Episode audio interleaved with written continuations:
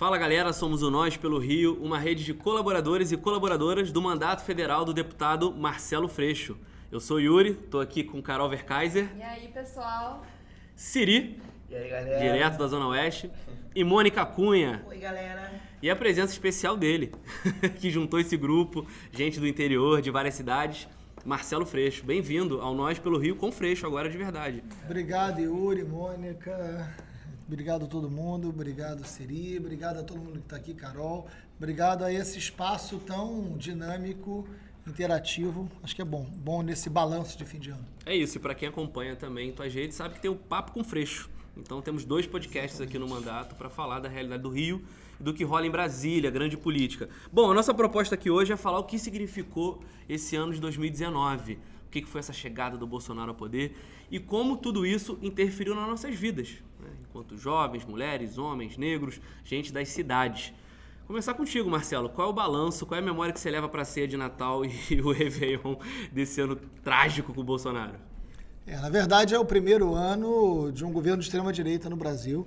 A gente precisa ter uma avaliação muito responsável, porque quem está fazendo a agenda não somos nós, é um governo de extrema-direita que ganhou uma eleição e eu tenho uma analogia é, que eu ouvi de um, de um grande amigo que eu acho que é muito prudente para a gente colocar na reflexão de quem acompanha a gente nos grupos, né? Se você pegar um sapo e jogar numa água fervendo, ele pula e não morre. Se você pegar um sapo, botar numa panela e botar o fogo baixo e a água for esquentando aos poucos, o sapo vai morrer. Né? Então, eu acho que o nosso regime democrático está em processo de fechamento aos poucos. A água não está fervida, mas está fervendo. Então não é um normal, ou né, não deveria ser, governantes, filhos de presidente falarem em AI-5, em Nacional número 5, em retirada de direitos, numa agenda liberal que é extremamente violenta, né, em excludente de licitude. Então, por mais que tenha muita luta, que tenham vitórias da nossa parte, tenham crescimento de resistência, é um ano do primeiro ano de um processo muito é, retrógrado, reacionário, conservador de um governo de extrema-direita. Você tem uma, uma cúpula bolsonarista, que você está lá, o ministro Van Trauber, né, da educação, uma pauta absolutamente é, desastrosa para a educação. Até agora a gente não tem nada sobre o Fundeb, um ministro que fica falando em plantação de maconha nas universidades, que cortou dinheiro de ciência, tecnologia, de pesquisa, as universidades numa crise profunda. Você tem o meio ambiente, um dos maiores acidentes da história do Brasil, a questão do óleo, uma incapacidade, uma ingovernabilidade a toda prova do ministro Ricardo Salles. Você tem o Osmar Terra no processo de é absolutamente reacionário em relação à questão da cannabis medicinal e a questão do, das internações compulsórias. Eu poderia ficar aqui listando o conjunto de ministros, todos muito semelhantes a Bolsonaro, né? no sentido de um fanatismo, no sentido de uma tragédia republicana muito grande. Mas do outro lado você tem também o Sérgio Moro e o Paulo Guedes. Então é um governo de extrema direita muito ameaçador da República e da democracia. E sinais de fechamento ameaças ao Supremo, ameaças ao Congresso, é, desconsiderações de regras democráticas, governando por decretos.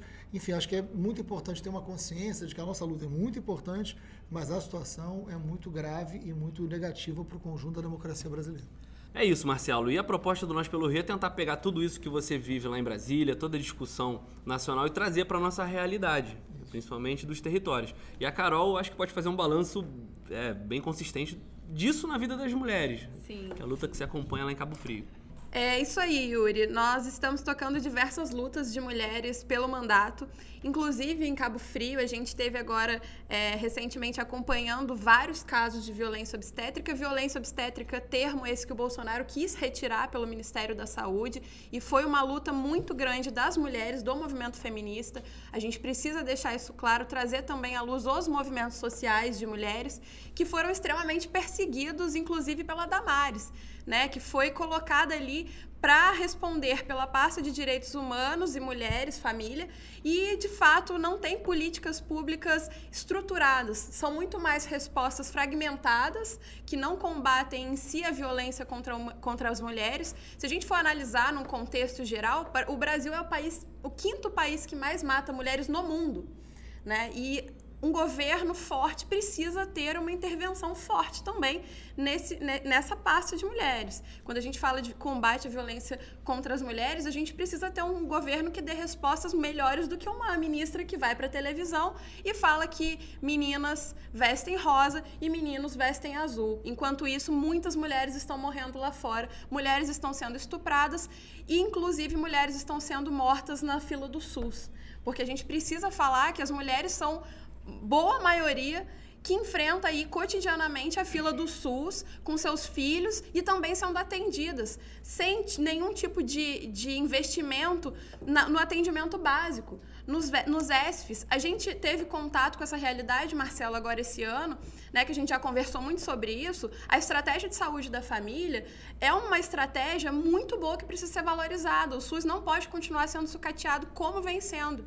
Né? As mulheres precisam de um atendimento humanizado. E quando você tem um posto de saúde que atende parturientes, que atende gestantes, puérperas, que são as mulheres que tiveram seus bebês, e você tem nesse posto de saúde a falta de teste de HIV, ou seja, você não sabe se essas mulheres est estão ou não portadoras de uma doença sexualmente transmissível, o que acarreta na morte materna e na morte, na morte neonatal também. Então, a gente está falando de um, um, governo que, de forma alguma, teve a prioridade de combater a violência contra a mulher em seus diversos aspectos. Porque a violência contra a mulher ela é psicológica, ela é moral, ela é física, ela é sexual, ela é virtual, mas ela também é obstétrica. E a gente precisa bater nessa tecla, porque é uma tecla tecla que vem sendo invisibilizada pelo governo Bolsonaro e isso não é um acaso, é uma política muito central de perseguição aos direitos das mulheres. E por falar nessas mulheres, né, é muito importante a gente deixar claro quem é a maioria entre elas, né? Mulheres pobres e mulheres negras. E por isso eu vou chamar aqui a Mônica, que está construindo com a gente também, que pode falar isso com uma experiência maior, né, Mônica? É isso, Carol, é isso, assim, bem colocada a sua fala, né? E tá hoje junto com o Marcelo, a gente discutindo isso em conjunto, é muito bom, porque enquanto mulher negra, né, enquanto pertencente dessa população, a gente não pode dizer que 2019 a gente teve alguma vitória, pelo contrário, foi o ano que eu acho que o movimento negro mais perdeu, né, em carcere grandes encarceramentos, né, grandes genocídios e genocídios de todas as idades, né, de jovens, crianças, enfim, adolescentes, mulheres absurdamente, né, todo dia se morre três, quatro mulheres negras, é, enfim, por violência doméstica e por diversas outras. Então, assim, para nós, a, a reflexão desse ano é que, enfim, com toda essa conjuntura né, política, digo que a gente adquiriu, Marcelo, uma trinca de horror. Uhum. Né, é, no Rio de Janeiro. E principalmente, né, a gente no Rio, eu acho que tá. Somos o pior estado. Né? Mas, como tudo que é ruim, de alguma forma, né, um, negros que estão acostumado sempre na resistência, resiste desde a escravidão. Né? Então a gente continua resistindo e através dessa resistência que nasceu a colisão, né? que enfim tem um, um, um formato nacionalmente. Eu digo que também foi um ano que teve por demais rodas de conversa, não é que nunca teve, mas esse ano a gente fez roda de conversa em diversos lugares, né? Sempre chamando o povo para estar tá dialogando e falando do que de fato a gente estava vivendo. Quem era que estava de fato no poder, uhum. né? O medo da, da volta da ditadura. Tá bom, a ditadura é, para negro nunca acabou? De certa forma, sim, mas a gente teve certeza que esse ano poderia ser muito pior do que os outros. Então a gente fez diversas conversas dentro de favelas, né, dentro de lugares públicos, para a gente poder chamar o povo, né, para a gente estar tá conversando, a gente estar tá dialogando, a gente ter pessoas negras nesses espaços né, de, de, de, órgãos públicos que foi parceiro, que são parceiros, para estar tá junto com a gente nessa dinâmica. Enfim, e aí, por fim, né, é a gente colocar que, por um objetivo só, a gente conseguiu de fato se unir. E isso é muito importante, né? É que com isso a gente vai vencer tudo, não é isso. Mas a gente vê, pelo menos, é, uma luz no fim do túnel, quando a gente luta junto por um só ideal. E esse ideal significa, de fato, o fim do racismo. Significa o movimento negro dizer: não aguento mais, não quero mais ser assim. Sou pertencente também desse país, sou ser humano, então a, a, os direitos também me pertencem. Eu faço parte de toda essa cidade. Então é isso assim, né? A contextualização política. Mônica, e só para só para reforçar o que você está dizendo, assim, o que a gente já vem ouvindo, assim, não basta não ser racista num país como o nosso, né? Você tem que ser é antirracista, que é o que você está dizendo. E o mapa da violência, só para quem está nos assistindo entender, o mapa da violência traz números atualizados, são muito impressionantes. De cada 10 mulheres assassinadas, 7 são mulheres negras. É né? É. O número de mulheres assassinadas por armas de fogo dentro de casa aumentou substancialmente mais do que o número de mulheres, três vezes mais do que o número de mulheres assassinadas fora de casa. É verdade. Né? Então, esse país, que é um país agora armamentista, que é um país que libera as armas, é um país que é uma ameaça muito grande para as mulheres e principalmente para as mulheres negras. E parabéns pelo é teu trabalho. Muito importante a gente falar sobre isso, Marcelo. E muito bom ter esse recorte racial é. é na sua fala, né, no seu empenho. Né? Isso é muito bom a gente saber. Por falar nessa juventude, né? A gente está falando nesse desespero que a gente está vivendo, mas é isso, nem tudo está perdido. Então eu passo por Siri, né? Por Siri está colocando pra gente, quanto um homem jovem, também o que anda fazendo aí. Morador da Zona Oeste? É, exatamente. Então, é, exatamente, como jovem morador da Zona Oeste e evangélico, foi um ano que foi muito começou muito frustrante, né? Porque a gente viu que o Bolsonaro basicamente foi eleito com uma quantidade de votos expressiva do mundo evangélico, dos cristãos como um todo. E aí isso muita gente, por exemplo, como eu conheço muita gente que nesse processo de a igreja, muitos pastores, né, ter apoiado o Bolsonaro, muita gente saiu da igreja, Marcelo porque não se via mais naquele espaço ali, porque foi uma dedicação total, porque o Bolsonaro como um salvador realmente da pátria, né? E aí durante o ano a gente foi vendo que algumas igrejas foi percebendo esse discurso de ódio mais no dia a dia de ministros, de uhum. ministras, é, do próprio Bolsonaro.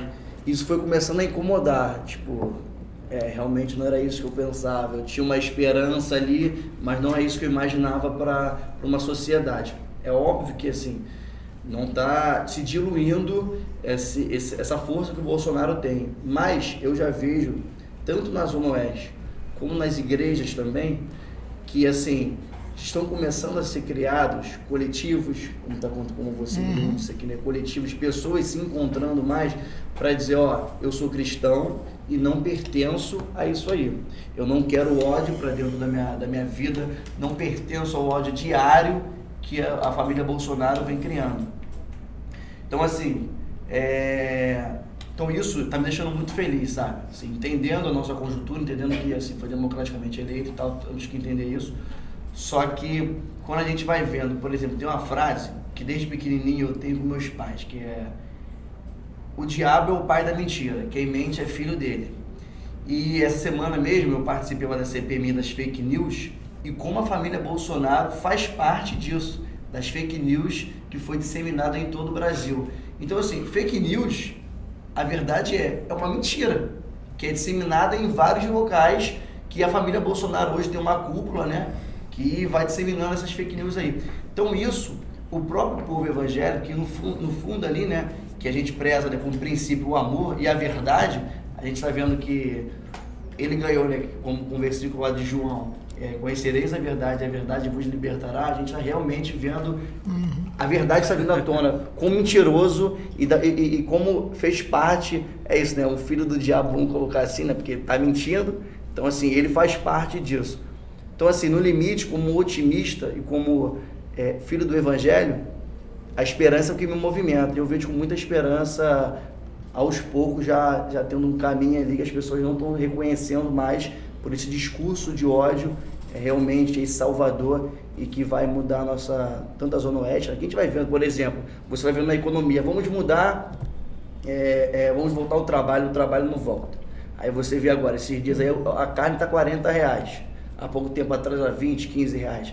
Então assim, o que prometeu não está vindo e não tem nenhuma um, um projeto em curso que realmente isso vai mudar. Então, assim, de alguma forma, com o meu otimismo e esperança de um bom evangélico, eu vejo que é, é, tem, um, tem um caminho aí para gente, a gente, em 2020, uma mudança real. Eu vou pegar essa esperança do Siri. Ele jogou conversa lá em cima. Né? acho que tá meio desanimado. Porque assim, retrospectiva do ano, balanço do que foi Bolsonaro, não vai deixar a gente feliz, né? Mas a gente tá com a presença do Marcelo aqui hoje, a gente tem que dar uma. fechar o ano com alegria e com comunhão. Lógico, lógico. Mas eu queria trazer um pouco para a realidade das cidades, né? A proposta do Nós pelo Rio sempre foi essa, da gente fazer esse recorte de juventude, de mulheres, de negritude, e também a partir de onde a gente vem. Carol de Cabo Frio, Siri da Zona Oeste, Mônica tá em todas as comunidades aí do Rio, eu sou lá da região serrana, tem outros companheiros e companheiras com a gente. E me preocupa muito, desse ponto de vista da economia, o que o Siri traz. É, Porque de fato você vai no açougue hoje e você vê que as pessoas estão voltando a, com- a comer pé de galinha, ao, ao invés de, de carnes Carioca já tá inventando churrasco de ovo. né? é, tem um churrasco de ovo. É, seria cômico se não fosse trágico. Mas aí a gente percebe que quando a política lá do andar de cima, o seu Paulo Guedes com seus pacotes econômicos, o Bolsonaro com seus fake news, começa a operar, isso interfere na vida real, nas concretudes do dia a dia, do cotidiano das esquinas. E aí eu queria dar alguns exemplos, porque é tanta tragédia que a gente até esquece. A Carol lembrou do, do azul com rosa e ninguém mais falava disso, porque é uma coisa em cima da outra. Mas eu lembro da reforma da Previdência, que, por exemplo, agora chegou nas cidades. Na semana passada, ou no início dessa semana, o Ministério da Economia baixou uma portaria que obriga aos municípios e aos estados a aumentarem a alíquota previdenciária de contribuição dos servidores. Que o Rio de Janeiro já tinha feito. Que o Estado já tinha feito na época do pezão. De 11% para 14%. Mas isso vai acontecer no Brasil inteiro e vai ser um impacto muito grande. Muito forte. Então, o servidor municipal que está lá na minha cidade de Petrópolis, que paga 11%, vai começar a pagar 14%. Enquanto a parte Sem do pa- reajuste, com a carne mais cara. salário mínimo congelado, que não, é o não interfere no servidor especificamente, mas é isso. Os servidores também não têm reajuste, é o salário congelado. Então tá aí o primeiro ponto. O segundo que a gente não pode deixar de pautar é o que está por vir para os municípios naquela proposta do Pacto Federativo, que é outra maldade do Paulo Guedes. Para a gente ter ideia, ele quer acabar dos 5.570 municípios com quase 1.200. É um pouco mais. E o argumento dele é o seguinte: se não tiver receita nas receitas próprias 10% de arrecadação municipal e não tiver 5 mil habitantes, pode acabar com o município. E isso, pra gente que é municipalista, pra gente que está nas cidades, é um absurdo, porque você não monta uma cidade só baseada em arrecadação própria e, e limite de população. Tem uma questão cultural, geográfica, uma histórica, de memória, né? identidade. Então ele vai atropelar um quinto dos municípios brasileiros por uma política fiscal ensandecida que quer simplesmente desconstruir o Estado e que obviamente vai desdobrar em quê? Menos política pública na base. A gente não vai ter saúde, a gente vai ter educação. Tá querendo tirar, Yuri, só para complementar, a gente já está chegando ao final aqui, mas tá querendo tirar o mínimo obrigatório de investimento na saúde, na educação. Desvincular, o que é. é. muito grave. Tá querendo taxar desempregado. As propostas do Guedes, portanto, do Bolsonaro, porque é a mesma coisa, levam o Brasil à contradição que a América Latina está vivendo. Exato. Hoje, os muitos protestos no Chile, os muitos protestos na Colômbia, a mudança de governo na Argentina, mostram que esse modelo que eles querem implementar aqui não deu certo para a América Latina, aumentou a desigualdade. É o desmonte Né? do Estado, né? É menos Então, a gente serviço precisa público para quem mais precisa. A gente precisa lutar e a gente tem um papel muito importante nessas formas de comunicação, muito importante esse programa aqui, esse modelo. Só para eu concluir, para passar para vocês e a gente encerrar o Nós pelo Rio especial. É, então, assim, quando esse desmonte que vem lá de Brasília chegar nas cidades, a gente vai ter um efeito muito rápido. Isso significa menos médico no posto da sua comunidade, professor e profissional de educação desvalorizado na sua escola e vai ficar complicado. Então eu termino com essa esperança que trouxe Siri, Mônica, Carol, eu sei que o Marcelo vai trazer, né? De a gente dar resposta. É hora de se movimentar, é hora de montar coletivo, é hora de ir pro sindicato, pra associação de moradores, de acompanhar o parlamentar, de fazer É manifestação. hora de falar de política, Isso, é de propor trazer pra política.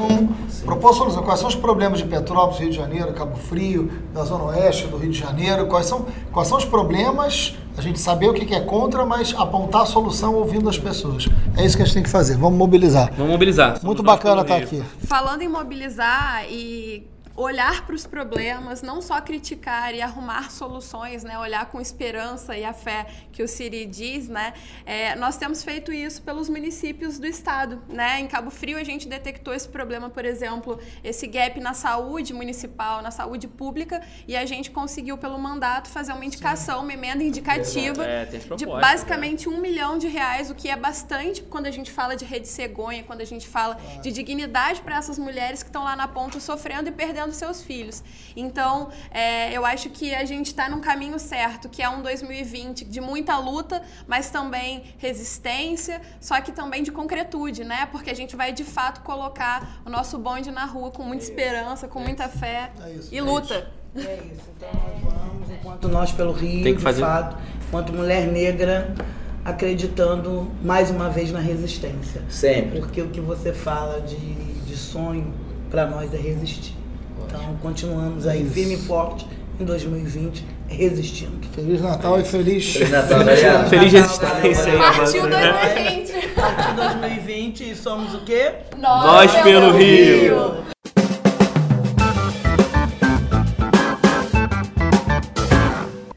É isso aí, pessoal. Continue com a gente em nossas páginas. Comente, proponha temas e traga a sua realidade. Eu sou Marcelo Freixo, somos nós pelo Rio.